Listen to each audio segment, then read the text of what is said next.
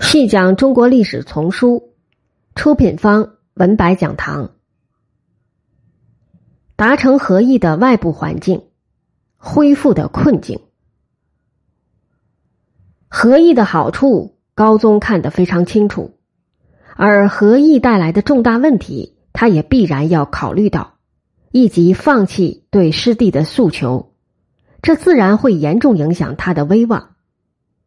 和谈过程中，反对的声音遍布朝野，后世会对他有何评价，也是不难想象的。他何以宁可背负恶名，坚定的谋求这样一个协议呢？在半壁江山之上重建太宗朝的体制，这无疑是推动高宗实施和议的主要动力之一，是其内因。恢复与合议是两难问题。两者将导致完全不同的军事体制。若欲恢复，急需维持现状，甚至继续给某些大将增兵，则大将的隐患可能导致不可收拾的结果。而合议以及收兵权，又相当于放弃宋对金争取主动权的努力。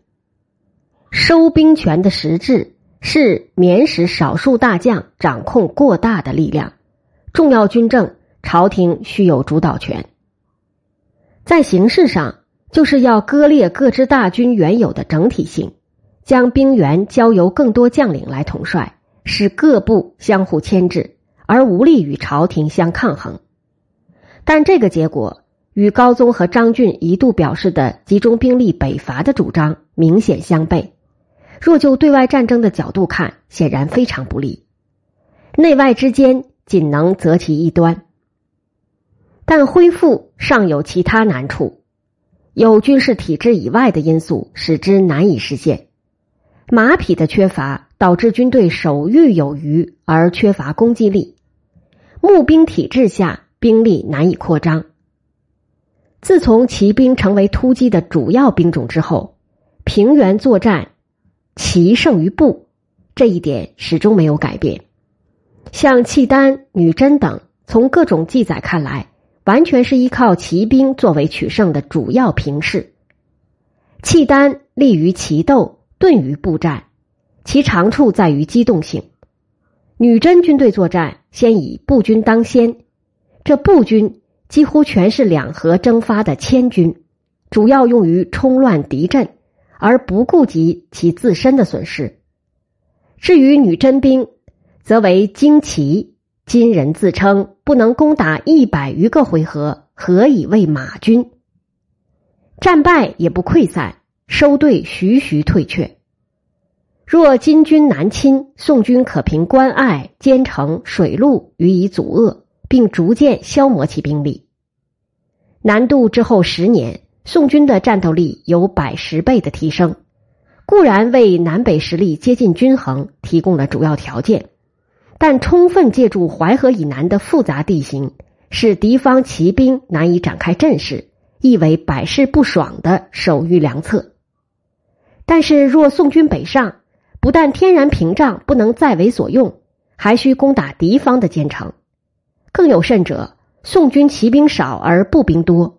渡过淮河之后，必然要在大片的平原之上进行会战，则步兵大多不能挡金军旌旗百余合之冲击，故平原作战很难取胜。即使人力足以挡其冲突，马确实太少了。小胜后欲扩大战果，却无法追击，这几乎是一味的挨打。举国上下耐战的马匹有限，故兵种的配置。整体上受到限制，这是北伐所遇的主要物质障碍。早在北宋，马的问题就长期困扰着朝廷。就马政而言，比起幽云之无法收复，更严重的是夏州一带由割据而独立，以及宋夏对立。唐代的主要产马区域在宋代失去一半，即河套的临夏等州，另一半。及秦陇、泾原等州，则过于近边且人口繁数，也无法提供安全充足的墓地。因此，北宋前期主要在河东、陕西向帆布买马。随着西夏的崛起，仁宗中期以后，西北买马越来越困难，马源不足，质量日下，促使神宗在熙宁七年（一零七四年）改革买马方式，设立专门机构查马司，有两个总部，一个在四川成都，一个在陕西秦州。从四川获得大量帆布不可或缺的茶叶，在陕西向他们换取马匹，这样对马源的吸引力增加。再加上开西河路，或多或少有助于获得马匹，情况有所好转。到了南宋，马政之困境进一步突出。由于陕西陷落，向樊布买马之路不通，查马司川秦两个总部。当然也合而为一，驻于成都。西部仍然是马匹的主要来源，但现在主要是向川西的西南夷买马了。川马的质量远不如西北马，这在当时是人所共知的事。买来的马很难用于作战，而且从西部往东运输的途中大半死亡。南宋政府甚至无可奈何的把它当成是羁縻西南少数族的一种手段。为广开马源，甚至尝试从广西买入经大理转运而来的吐蕃马。马匹质量虽高，价格却贵，且数量有限，盛时不过每岁千匹。入境的马匹根本不足以建立一支强大的骑军。北宋时也曾尝试由民间买马，以补入境马匹之不足，但民马不耐战阵。故此法并无实际效果。李纲于建炎元年任宰相时，复推行此政，扩民间马匹输军，除了扰民外，很难有别的结果。马的问题成了一个死结，自始至终未能解决。绍兴元年，刘光世发现了所谓“枯阶生穗”之祥瑞，借以恭维皇帝圣政。高宗认为这样做很无聊。指出，岁丰人不乏时，朝得贤辅佐，均有十万铁骑，乃可为瑞。高宗此言，并不是说当时南宋总兵力不到十万，而是为缺乏精锐骑兵而烦恼。绍兴九年，韩世忠献给皇帝一匹良马，皇帝再次就马的问题发了感慨：合议虽成，战守之备却不可松懈。若再得数万匹西马。分拨诸将，趁此闲暇，勤讲武备，足以应付强敌。若非提升自身实力，何意岂足身世乎？可见骑兵，也就是马匹的问题，成了无法去除的心病。若是恢复了北方，甚至打到燕云，马匹自然不成问题。可是要恢复北方，首先需要马匹的支持，这个圈无法自圆。反映到宋金问题上，马匹的缺乏造成一个难以破开缝隙的僵局。金固然没有南下灭宋的力量，宋却也无力北上恢复故土。财政问题也非南宋首次面对，北宋时即已如此。宋代从未进行全国范围的土地重新分配，也就不便重建征兵制，而实行全员招募。募兵制之下，兵力与财力直接相关，数十万、上百万的军队，其耗费一直占政府税入的一半以上。最困难的仁宗庆历以后，英宗朝养兵的费用要占去税入的五分之四左右。南渡之初，兵力远不及北宋之多，但南境疮痍之余，能提供的赋税也极有限。随着经济与财政状况不断改善。兵员数也持续提高，共军的压力始终难以缓解。绍兴初，全国军队十九万四千。高宗虽不是个简朴的人，但总算是节衣缩食。临安的工事也没有一口气修起来，长期住在北宋的杭州官署里，靠当时的财政收入勉强养得起兵。在此后的长期战争中，兵员持续增长。至绍兴十二年，合议成，复调整至二十一万四千，虽经缩编，还是比绍兴初多了两万，自然难以遏制支出的增长趋势。更大的问题是，南宋时每兵的平均耗费也较北宋有了大幅提高。南渡以后，战争第一。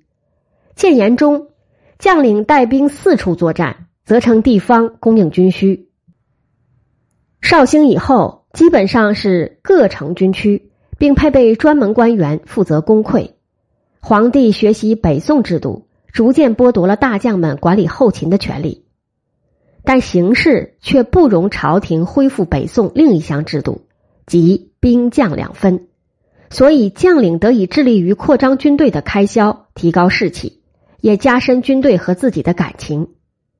朝廷对军事服务的迫切需要，使将领们可以理直气壮的向朝廷求取补给，可以强势的要求后勤官员绝对服从。至于财政是不是供应得上，与他们的职责无关。绍兴八年，吴介为川陕宣抚使，后方的军事家属没有及时领到俸米，拦在吴介码头鼓噪。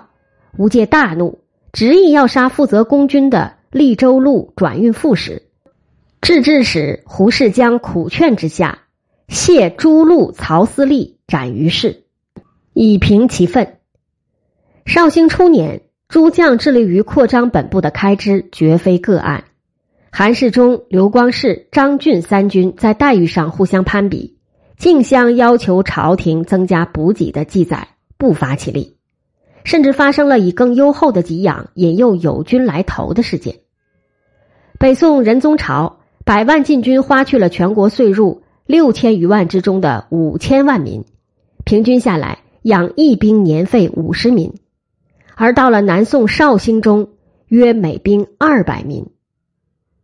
大将们如此体谅下情，首先为难的是后勤官员，比如总领、转运使；最终苦的是百姓和朝廷。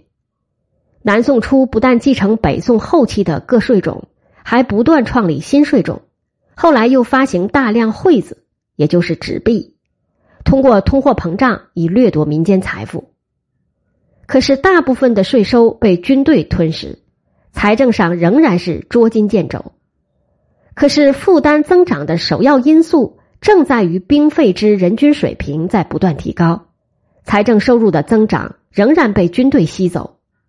高宗末年，皇帝提到税入的十分之八耗于养兵，当时的兵员已经增长到三十一万八千，到乾道年间又增长到四十一万八千，一年耗费已达八千万民，供养军队以竭天下之力。